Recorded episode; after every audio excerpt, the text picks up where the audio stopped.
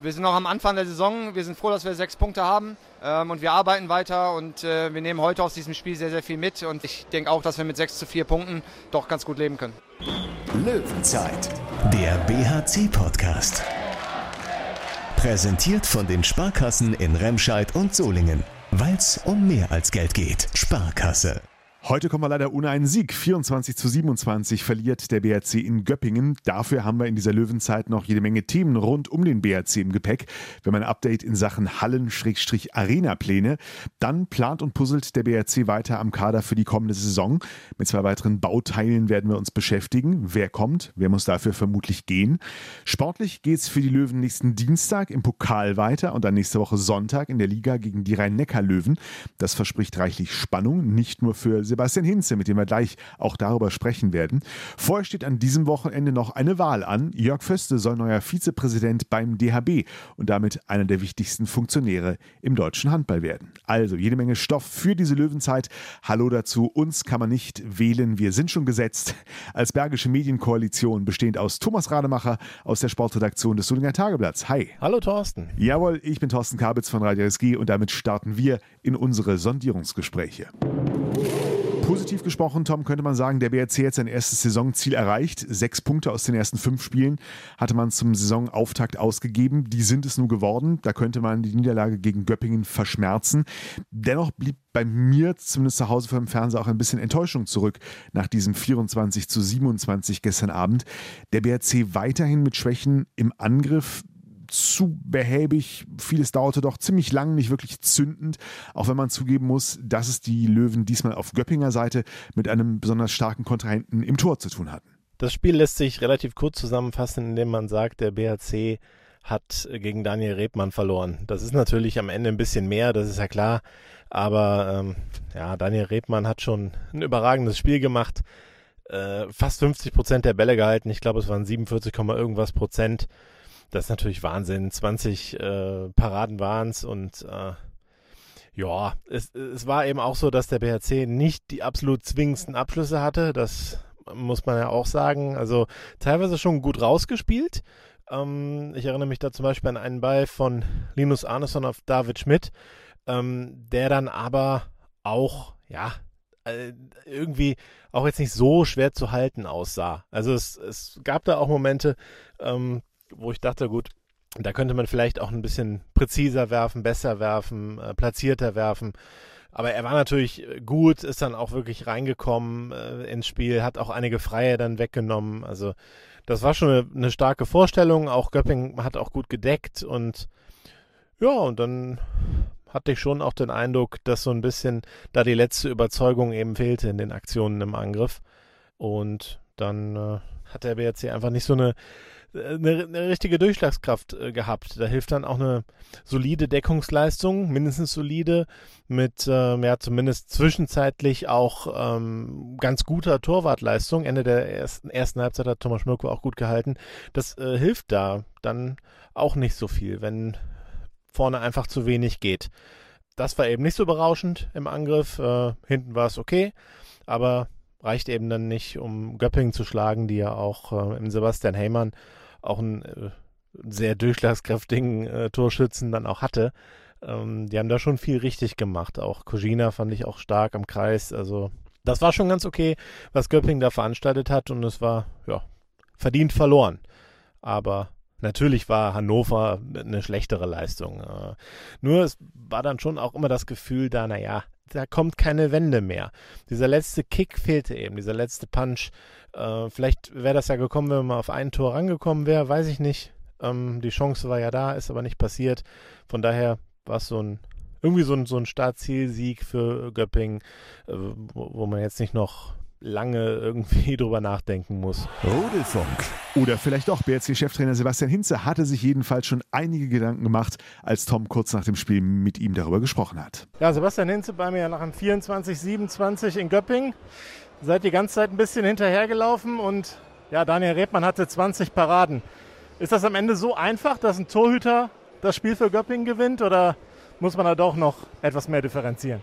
Ja, muss man natürlich äh, noch mehr differenzieren, weil wir Chancen hatten, auch äh, ins Spiel zurückzukommen. Aber Ähm, das ist natürlich ein ausschlaggebender Punkt, weil wir gerade, glaube ich, in der ersten Halbzeit auch gute Abschlusssituationen haben, die er uns wegnimmt. Und äh, dann ist er auch ein Stück weit im Kopf, dass wir ähm, vielleicht nicht mehr ganz den Angriffsrhythmus hatten wie in der ersten Halbzeit. Ähm, ja, ähm, dazu kommt sicherlich auch, dass wir, ähm, finde ich, heute im Tempospiel, ähm, äh, gerade so im letzten Drittel des Spiels, sehr, sehr gut agiert haben. Ähm, davor aber auch immer wieder äh, Fehler hatten, ähm, wenn wir zurück ins Spiel kommen konnten. Technische Fehler, wo wir ähm, den Ball nicht an Mann weiterbringen, sondern äh, der dann abgefangen wird, wir in den Gegenkonter laufen. Ähm, und dann, um so ein Spiel zu drehen, selbst mit so einer Torwartleistung, brauchen wir ähm, dann äh, eine perfekte Überzahl. Auch die hatten wir heute nicht. Ähm, trotzdem habe ich in dem Spiel sehr, sehr viel gesehen, mit dem ich einverstanden bin. Großer äh, Schritt nach vorne im Vergleich zum Auswärtsauftritt äh, in Hannover. Ähm, viel stabiler ähm, und ich bin mir auch sicher, dass wir eine höhere Effektivität bei den, bei den 9-Meter-Würfen wieder an den Tag legen werden. Jetzt hast du gesagt, Redmann war ein bisschen im Kopf. Fehlt dann auch, wenn er im Kopf ist, so ein bisschen dann auch die Überzeugung oder die Entschlossenheit im Abschluss? Ja, das finde ich, find ich schwer zu sagen, kann sein. Also es äh, ist natürlich so, wenn äh, ein Torwart dir, dir so viele Bälle wegnimmt, auch von, von, von jedem Rückraumspieler eigentlich äh, ne, und auch aus der Nahdistanz, ähm, dann wird er ein bisschen im Kopf sein. Ich weiß nicht, ob dann die Überzeugung im Schuss fehlt. Ich glaube eher, dass man dann vielleicht ähm, so ein bisschen vorsichtiger agiert im Anlauf, äh, in der Power, in der man in den Schuss geht. Und dann werden die Schüsse halt nicht besser, aber das muss ich mir nochmal angucken, das werden wir analysieren. Ähm, natürlich ist die Aufgabe selbst, äh, wenn der gegnerische Torwart so so dominant auftritt wie heute, äh, dass wir unser Ding einfach weitermachen. Das haben wir in ganz, ganz vielen Teilen äh, unseres Spiels geschafft heute, äh, womit ich extrem einverstanden bin. In dem Teil wahrscheinlich nicht zu 100 Prozent. Hadert man von außen dann auch so sehr wie als, naja, als BRC-Fan sozusagen? Man hat immer wieder die Chance, dann auf einen mal wieder ranzukommen. Also auf zwei wart ihr mehrere Male ran, habt aber auch, zum Beispiel Lukas Stutzke war frei durch und scheitert man. Hadert man da als Trainer auch so? Ja, aber nur ganz kurz. Ähm, ne, also ich glaube, man hat heute gesehen, dass wir uns vorgenommen haben, einfach 60 Minuten äh, daran zu arbeiten, an allem zu arbeiten, positiv zu bleiben. Ähm, und das haben wir auch geschafft. Ähm, und dafür werden wir auch irgendwann auswärts äh, gegen so ein gutes Team dann mal belohnt werden. Ähm, nochmal, es war natürlich der Wunsch, heute hier was Zählbares mitzunehmen. Aber das viel Entscheidendere für unsere Entwicklung für die Saison war, einen deutlich besseren Auftritt als in Hannover hinzulegen. Und das haben wir geschafft. Deckung, bist du insgesamt zufrieden? Äh, insgesamt natürlich. Also haben viele Ballgewinne, äh, haben Kosina sehr, sehr gut verteidigt, haben sie in Situationen gebracht, äh, wo wir ja, wirklich gut im Raum standen. Gibt immer so ein paar Kleinigkeiten, wo wir die Distanz nicht hatten, wo wir im Zweikampf äh, dann doch mal gegen die Hand verloren haben, ähm, die wir aufarbeiten müssen. Aber in der Summe war sicherlich die Abwehr heute nicht das Problem. Ja, Rückzug war, war, gehört für mich auch dazu. Auch das war bis auf die Bälle, die wir natürlich direkt wegschmeißen. Ähm, es waren aber gar nicht so viele. Äh, haben wir sehr, sehr gut geschafft, immer wieder in Rückzug zu kommen und sehr gut organisiert auch äh, dann direkt zu attackieren. Vor Saisonbeginn hat Jörg Förster gesagt, 6 zu 4 Punkte nach fünf Spielen wäre ein gelungener Saisonstart. Ich weiß jetzt nicht, ob du es auch so gesehen hast, aber wie siehst du es denn, die 6 zu 4 Punkte? Ach, das, äh, wir sind noch am Anfang der Saison. Wir sind froh, dass wir sechs Punkte haben. Natürlich hätten wir alle lieber acht gehabt äh, nach dem heutigen Tag. Ähm, aber äh, sechs Punkte sind, sind, sind völlig in Ordnung, lässt uns in Ruhe weiterarbeiten. Ähm, und wir arbeiten weiter und äh, wir nehmen heute aus diesem Spiel sehr, sehr viel mit. Und von daher ist das noch gar nicht so entscheidend, ähm, ob es jetzt sechs oder acht sind. Natürlich hätten wir lieber acht gehabt, aber ich denke auch, dass wir mit sechs zu vier Punkten mit zwei Auswärtsspielen in Hannover und Göppingen ähm, doch ganz gut leben können. Jetzt am nächsten äh, Dienstag ist das Pokalspiel in Altjürden. Es läuft die Vorbereitung da wie ganz normal auf ein Bundesligaspiel. Also jetzt ohne den Gegner respektierlich zu behandeln, äh, das ist ja schon ein Pflichtsieg bei einem Oberligisten ja, trotzdem werden wir unseren Job machen. Also äh, werden eine Videovorbereitung machen, äh, werden das als Tagestour machen, aber werden dahin fahren, das ist auch die Erwartungshaltung. Ähm, und dass wir äh, wirklich 60 Minuten das auf die Platte bringen, was wir auch im Bundesligaspielen auf die Platte bringen. Das ist ein Wettbewerb, wo wir ähm, auch direkt da sein wollen ähm, und äh, sicherlich eine ganz, ganz große Chance natürlich, eine Runde weiterzukommen. Ähm, aber wichtig für uns auch, dass wir an den Dingen arbeiten und weiterarbeiten, dass wir 60 Minuten immer unsere Leistung auf die Platte bringen. Ähm, und äh, dazu zählt auch, das im Pokalspiel zu machen. Ja. Also das heißt, die Vorbereitung auf die Rhein-Neckar-Löwen beginnt dann auch wirklich erst danach? Das äh, wird so sein, ja. Ist das eigentlich ein besonderes Spiel für dich? PSD Bankdome, Rhein-Neckar-Löwen, letztes Heimspiel gegen den künftigen Arbeitgeber? Nee. Also A haben wir jetzt erstmal ein Pokalspiel und dann ist es ein Bundesligaspiel zu Hause und zu Hause wollen wir zwei Punkte holen. Ähm, wird, eine, wird eine große Aufgabe, aber äh, ich werde es nächste Woche analysieren und dann wird es ein besonderes Spiel ähm, weil wir ein Heimspiel gewinnen wollen. Alles klar. Danke dir. Gute Fahrt. Danke. Und das finde ich eigentlich auch mal ganz schön anzumerken. Wir Journalisten, Fans neigen ja dazu, nach so einer Niederlage vor allem das Negative zu sehen, zu kritisieren. Das Überzahlspiel gehörte gestern äh, sicherlich als kritikwürdig dazu. Sebastian Hinze hat dazu bei den Kollegen von Sky nach dem Spiel aber noch was sehr Wertschätzendes gesagt, fand ich. Werden wir weiter dran arbeiten, ähm, aber werden das System nicht umstellen, sondern werden äh, die Jungs, die, die da die Aufgabe haben, besser machen. Das ist die Aufgabe jetzt, ihnen das Vertrauen weiterzuschenken. Äh, sie haben es schon besser gelöst, viel besser als heute. Ähm, aber insgesamt, äh, der Kampf war da. Wir haben wirklich leidenschaftlich gedeckt ähm, und sind leider zu oft an deine Reben angeschaltet. Wir müssen sie besser machen, sagt Sebastian Hinze. Guter Gedanke, spricht auf jeden Fall, finde ich, für eine gute Feedback-Kultur beim BRC. Löwenzeit. Das Feedback auf die Hallendiskussion, das ist höchst unterschiedlich ausgefallen. Vor einer Woche haben wir hier darüber berichtet. Ihr, Tom, habt in Solinger Tageblatt und WZ zuerst darüber berichtet. Die Pläne für eine BHC-Arena, eine Mehrzweckhalle in Wuppertal, scheinen sich zerschlagen zu haben. Stattdessen soll die Solinger Klingenhalle wohl neu gebaut werden, weil die alte Halle ohnehin einen großen Sanierungsstau hat. Das kam allerdings höchst unterschiedlich an. In Wuppertal gab es einiges an Kritik, auch und vor allem aus der Politik, CDU und FDP zum Beispiel. In Wuppertal haben die Stadtspitze dort kritisiert, das nicht im Sinne des Sports offenbar weiterverfolgt zu haben.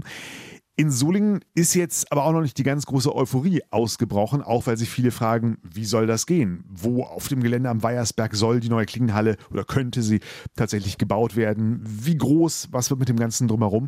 Wir hatten gehofft, bis heute dazu mehr zu wissen. Bis Ende September sollte es Neuigkeiten, eine Stellungnahme der Oberbürgermeister aus Solingen-Wuppertal geben. So hat es uns Jörg Föste zumindest hier vor einer Woche noch angekündigt. Jetzt schauen wir auf den Kalender. Es ist der 1. Oktober und es scheint sich alles ein bisschen verschoben zu haben. Dieser Termin ist jetzt verschoben. Da werden sich wohl, das ist jetzt äh, bekannt, in der kommenden Woche die beiden Oberbürgermeister werden zusammen mit dem BHC einladen. Das soll wohl im Haus München stattfinden äh, am kommenden Mittwoch. Und dort äh, dann eben über, über die aktuelle Lage informieren. Da nehme ich an, wird uns jetzt keine große Überraschung ereilen. Es wird dann so sein, äh, wie wir auch letzte Woche schon, schon berichtet hatten, nämlich dass die Halle eben auf Solinger Boden gebaut wird, aber da kommen dann natürlich einige Details hoffentlich hinzu, wie Baukosten und ähnliches. Also da werden wir dann sicherlich Einblicke kriegen können und ja, ich bin schon sehr gespannt darauf, ähm, wie, in, in, welche Tiefe wir dann da die Details präsentiert bekommen. Geht mir auch so, wobei ich mal vorsichtig vermute, ähnlich wie du wahrscheinlich auch, dass wir da nächste Woche noch kein fertiges Modell und auf jeden Fall keine Schaufeln und Bagger sehen werden. Mein Stand, was die Stadt Solingen uns dazu gesagt hat, ist so, es gibt ein Gutachten, das im Auftrag der Stadtentwicklungsgesellschaft gemacht wurde, ein Gutachten über die Frage, ob und wie man dem BRC eine dauerhafte Perspektive im Bergischen Land geben kann.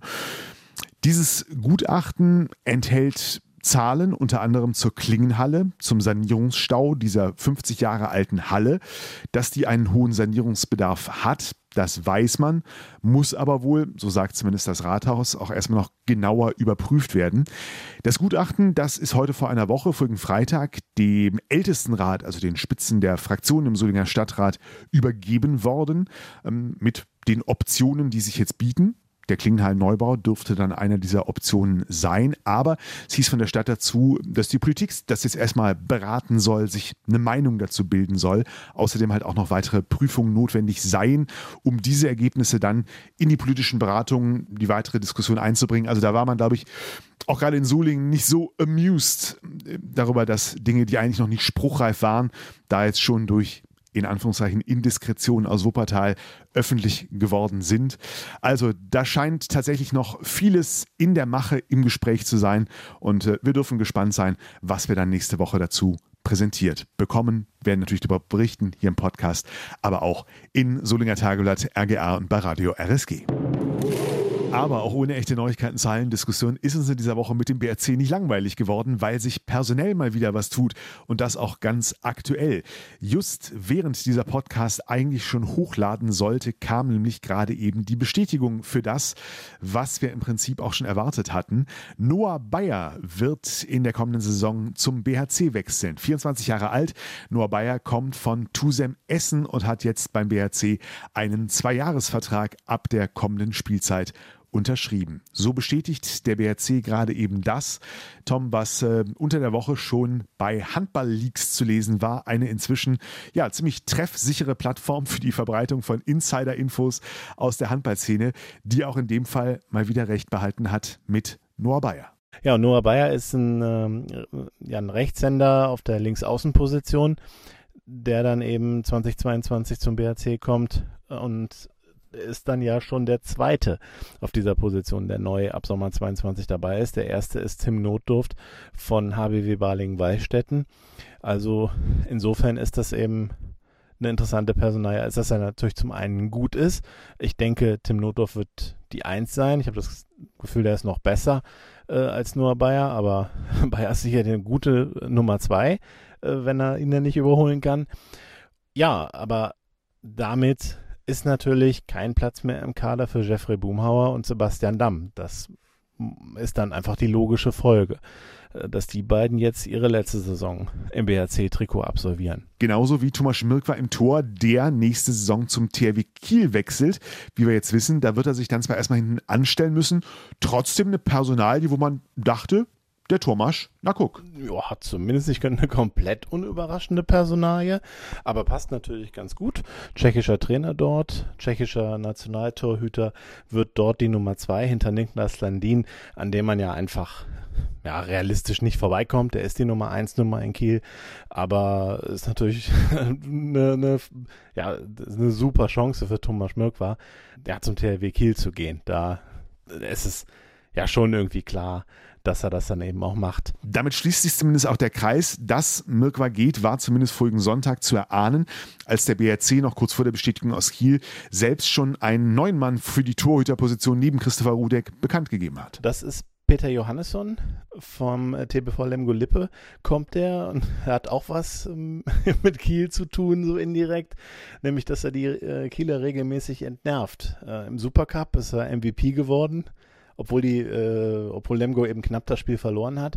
Aber das Halbfinale im DRB-Pokal, da hatte auch äh, Peter Johannesson eine große, einen großen Anteil dran, äh, dass Lemgo äh, das noch gedreht hat. Äh, war ja ein klarer Rückstand zur Pause und Lemgo hat dann eine unglaubliche zweite Halbzeit gespielt und äh, der hat das Spiel eben noch gewonnen gegen den absoluten Favoriten. Also da hatte er so seinen Anteil an diesem Wundersieg und ist auch eine sehr interessante Personalie. Ähm, ein Spieler, der ja nicht, nicht die überragende Quote immer hat, aber der hat so Spiele dabei, wo der einfach seinen Kasten komplett zunagelt. Das ist noch eine Sache, die ist bei Christopher Rudek äh, und Thomas Mürk nicht ganz so häufig gegeben. Die sind ein bisschen konstanter, finde ich, denke ich. Ähm, aber bei Peter Johannesson ist es so, dass da Spiele dabei sind, dann 17 Paraden, 18 Paraden und so weiter. Also so, der hat so richtige, richtig herausragende Spiele äh, dazwischen. Ist also auch ähm, dann vielleicht auch ein etwas anderer Typ Torhüter und ja, auf jeden Fall eine, eine sehr gute Verpflichtung, wenn man sieht, Lemgo wollte den auch behalten. Äh, da stand dann auch in deren Mitteilung dabei, dass man das bedauert und man hat ihm ein Angebot gemacht. Das ist auch schon mal eine klare Aussage. Also es spricht schon für den BRC, äh, diesen Keeper hierher zu holen. Und wir können, Tom, ebenso erfreut und überrascht feststellen, obwohl es gerade mal Spieltag 5 der aktuellen Saison ist, ist die Planung für die nächste Spielzeit, inklusive ja auch noch neuem Trainer und mehrerer Neuverpflichtungen, schon ziemlich weit auf dem Weg und nahezu abgeschlossen. Ich finde schon beachtlich, was so alles hier zu den Löwen kommt. Noch vor ein paar Jahren war es so, dass relativ selten gestandene Bundesligaspieler ja ins Bergische wechseln. Das gab es mal bei Daniel Fontaine, ja, Bastian Rutschmann würde ich auch dazu zählen, Chaba Sütsch auch. Ähm, aber das ist schon relativ selten und jetzt kommen doch so einige äh, Peter Johannesson ist ein, auf jeden Fall einer als Torhüter. Dann der Tim Notdurft ist auf jeden Fall auch schon äh, mittlerweile auf jeden Fall ein gestandener Spieler. Noah Bayer hatten wir äh, schon drüber gesprochen. Ist halt, das ist, würde ich jetzt nicht als gestandenen Bundesliga-Spieler äh, bezeichnen, aber eben auch einer der ganz Aufstrebenden auf der Position.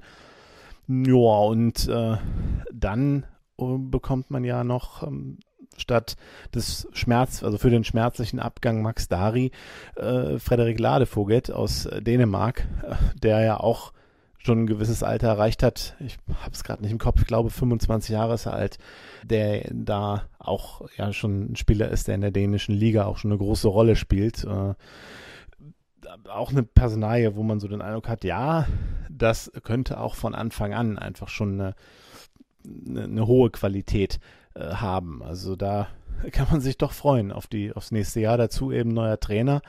Und eigentlich ist äh, alles geklärt. Also man muss noch gucken, was ist mit der Zukunft von Maciej Maczynski. Dessen Vertrag läuft meiner Information nach am Ende äh, des Jahres aus. Das wäre ja dann so gesehen der dritte äh, Spieler auf der halbrechten Position. Das kann sein, dass er noch ersetzt wird durch jemand anderen oder dass man mit zwei Halbrechten durchgehen will. Das wird noch zu klären sein. Und auf rechts außen äh, ist vielleicht auch noch nicht sicher, was ist mit äh, Arno Gunnarsson. Ich meine, auch da läuft der Vertrag 2022 aus. Durchaus möglich, dass er noch mal ein Jahr verlängert. Vielleicht kommt da auch wer anders, aber das sind noch so die zwei Positionen, wo es noch nicht ganz klar ist, aber die Weichen sind im Groben schon mal richtig gestellt fürs nächste Jahr. Und mit weiteren Weichenstellungen geht es weiter. Ein neues Amt für Jörg Föste und die nächsten sportlichen Aufgaben für den BRC beschäftigen uns jetzt noch im letzten Teil der Löwenzeit. Löwenzeit. Am Sonntag ist Bundestagswahl. Nein, keine Zeitschleife. Der DHB-Bundestag, auch den gibt's, der wählt seine Handballregierung am Sonntag neu. Und Jörg Föste wird, könnte man sagen, zum neuen Olaf Scholz als Vizekanzler. Okay, der Vergleich passt nicht ganz, aber er soll auf jeden Fall neuer Vizepräsident im DHB und damit Nachfolger von Bob Hanning werden. Sonntag ist der äh, sogenannte DHB-Bundestag, wo das gesamte Präsidium neu gewählt wird. Es werden sich wohl alle Leute wieder aufstellen lassen, nur der bisherige Vizepräsident Bob Hanning nicht. Das war auch immer schon so geplant, dass er sich nicht mehr aufstellen lässt, also zurücktritt. Und Jörg Föste ist dort wohl der Nachfolger. Äh, die Position ist dann ein bisschen anders strukturiert. Es ist jetzt nicht so, dass äh, Jörg Föste sich jetzt vorrangig um die Nationalmannschaft kümmert, sondern er soll da wohl mehr so ein Kontrollorgan äh, sein. Aber das ist natürlich schon eine Wertschätzung, äh, finde ich. Und ich finde das auch verdient. Also was da so im Hintergrund ja passiert, kriege ich auch, habe ich ja auch während der Corona-Zeit so ein, so ein bisschen mitbekommen. Ich glaube, da gab es einige Dinge, ähm, die ja Jörg Föste da schon auch mit angestoßen hat, gerade wenn es um die Ausrichtung der HBL äh, während der Krise äh, geht und auch ähm, um, um Ideen, wie man eben finanziell durch die Krise kommen kann. Ähm, da kam, glaube ich, schon relativ viel auch hier ähm, ja, von Seiten des Bergischen HC aus. Ja, und ich bin tatsächlich gespannt, äh, ob es dann wirklich wie geplant eben zu dieser Wahl kommt. Uwe Schwenker, der hat ja mit der DPA geredet, das ist ja ein, äh, das ist ja der Liga-Präsident von der HBL, äh, der auch äh, Präsidiumsmitglied beim Deutschen Handballbund ist. Der erwartet diese Wahl und ja, ich gehe davon aus, dass es dann tatsächlich auch dazu kommen wird, dann eben am Sonntag. Das ist eine spannende Geschichte. Und dass sich so die Wege von Jörg Föste und Bob Hanning mal wieder kreuzen, ist aus bergischer Sicht, wenn man an alte SG-Solingen-Zeiten denkt, natürlich ein nettes Sahnehäubchen. Mich in der Abteilung Boulevard interessiert natürlich auch noch das Buch von Bob Hanning, das lang erwartete, mit Spannung erwartete, äh, das heute erscheint. Äh, vermutlich kein Zufall, ne, mit Blick auf die äh, Sitzungen am Sonntag, am Wochenende, die da anstehen. Ob es jetzt tatsächlich die große Abrechnung wird, ob da am Sonntag dann auch wegen dieses Buches die Fötzen fliegen im DHB. Wir sind gespannt, auch wenn Jörg Föste hier bei uns ja angesprochen auf dieses Buch zu Beginn der Saison gesagt hat. Keine Ahnung. Und ich muss ehrlich sagen, ist mir auch vollkommen wurscht. Sportlich interessiert uns der Blick auf die nächste Woche. Da ist der BRC zweimal gefordert. Zunächst im Pokal am Dienstag bei der SG VTB Alt-Jürden. Tom, was müssen wir über die wissen? Ein Oberligist, der den deutschen Amateurpokal im Finale verloren hat, also gegen die SG Langenfeld. Die hat den deutschen Amateurpokal gewonnen, empfängt die TSV Hannover Burgdorf. Und äh, der BHC äh, ist halt gegen den Finalisten gelost worden. Also so gesehen, dass ja das nominell schwächste Los für die zweite Runde, was da ist, äh, kann man schon so formulieren. Ähm, ja, und da geht es dann eben jetzt hin und da muss man halt klar sagen, dass über so viele Spielklassen, das ist ja drei Ligen drunter, ähm, also zweite Liga, dritte Liga kommt ja noch dazwischen, dann kommt die Oberliga. Da muss man dann schon äh, sagen, das ist ein absoluter äh, Pflichtsieg natürlich und es wird auch so kommen, selbst wenn der BRC einen rabenschwarzen Tag erwischt hat. das soll nicht respektlos klingen, aber auch, auch an einem ganz, ganz schwachen Tag wird der BRC dieses Spiel gewinnen und auch klar gewinnen. Und dann folgt nächste Woche Sonntag das Heimspiel in Düsseldorf gegen die Rhein-Neckar-Löwen. Die haben bisher zwar nur 4 zu 4 Punkte eingesammelt zum Saisonstart, haben aber schon wieder jede Menge Gesprächsstoff geliefert und spannend wird diese Begegnung natürlich aus BRC-Sicht sowieso. Finde ich jede Information jetzt sehr interessant, wenn man weiß, okay, da wird Sebastian Hinz hingehen. Äh, jetzt ist gerade durchgekommen, dass äh, Oliver Roggisch, der ja immer da so jetzt zuletzt ein bisschen der Macher war, der ist zukünftig nicht mehr für die Kaderplanung dort zuständig. Äh, die Handball, World hat so formuliert, dass seine Kompetenzen beschnitten werden. Sehr interessanter Artikel. Naja, also das ist äh, für Leute, die es interessiert, ist das schon ähm, eine ganz interessante Konstellation, dass man auch so weiß, wo entwickeln sich die Rhein-Neckar-Löwen. Bei denen muss man sagen, die sind ja nicht so überragend in die Saison gestartet. Ich glaube, dass da was gehen kann. Ich bin aber gespannt, ob das möglich ist, dann im, ich meine, es ist der zwölfte Versuch, dann endlich im ISS-Dom, der ja nicht mehr ISS-Dom heißt, sondern inzwischen PSD Bank Dome in Düsseldorf, dann auch mal Punkte zu holen. Ähm, das heißt, du würdest auch darauf tippen? Ich weiß nicht, ob ich das Überzeugung tun soll, aber ich, ich setze trotzdem auf den BRC in diesem Spiel. Ähm, äh, diesmal gibt's dann eben den endlich den Sieg und auch endlich mal wieder einen Sieg gegen die Neckarlöwen, die man seit sieben Jahren ja nicht mehr geschlagen hat, überhaupt nur einmal besiegt hat. 26-24, sag ich mal, in diesem Spiel. Ja, fast. Es wird ein 28 zu 25 für euphorisiert aufspielende Bergische Löwen, sag ich jetzt so. Damit haben wir nun wirklich genug gesagt für heute. Thomas Rademacher, danke dir. Danke fürs Reinhören. Ein schönes Wochenende allerseits. Bis dahin, wir hören uns. Löwenzeit, der BHC-Podcast. Präsentiert von den Sparkassen in Remscheid und Solingen. Weil es um mehr als Geld geht. Sparkasse.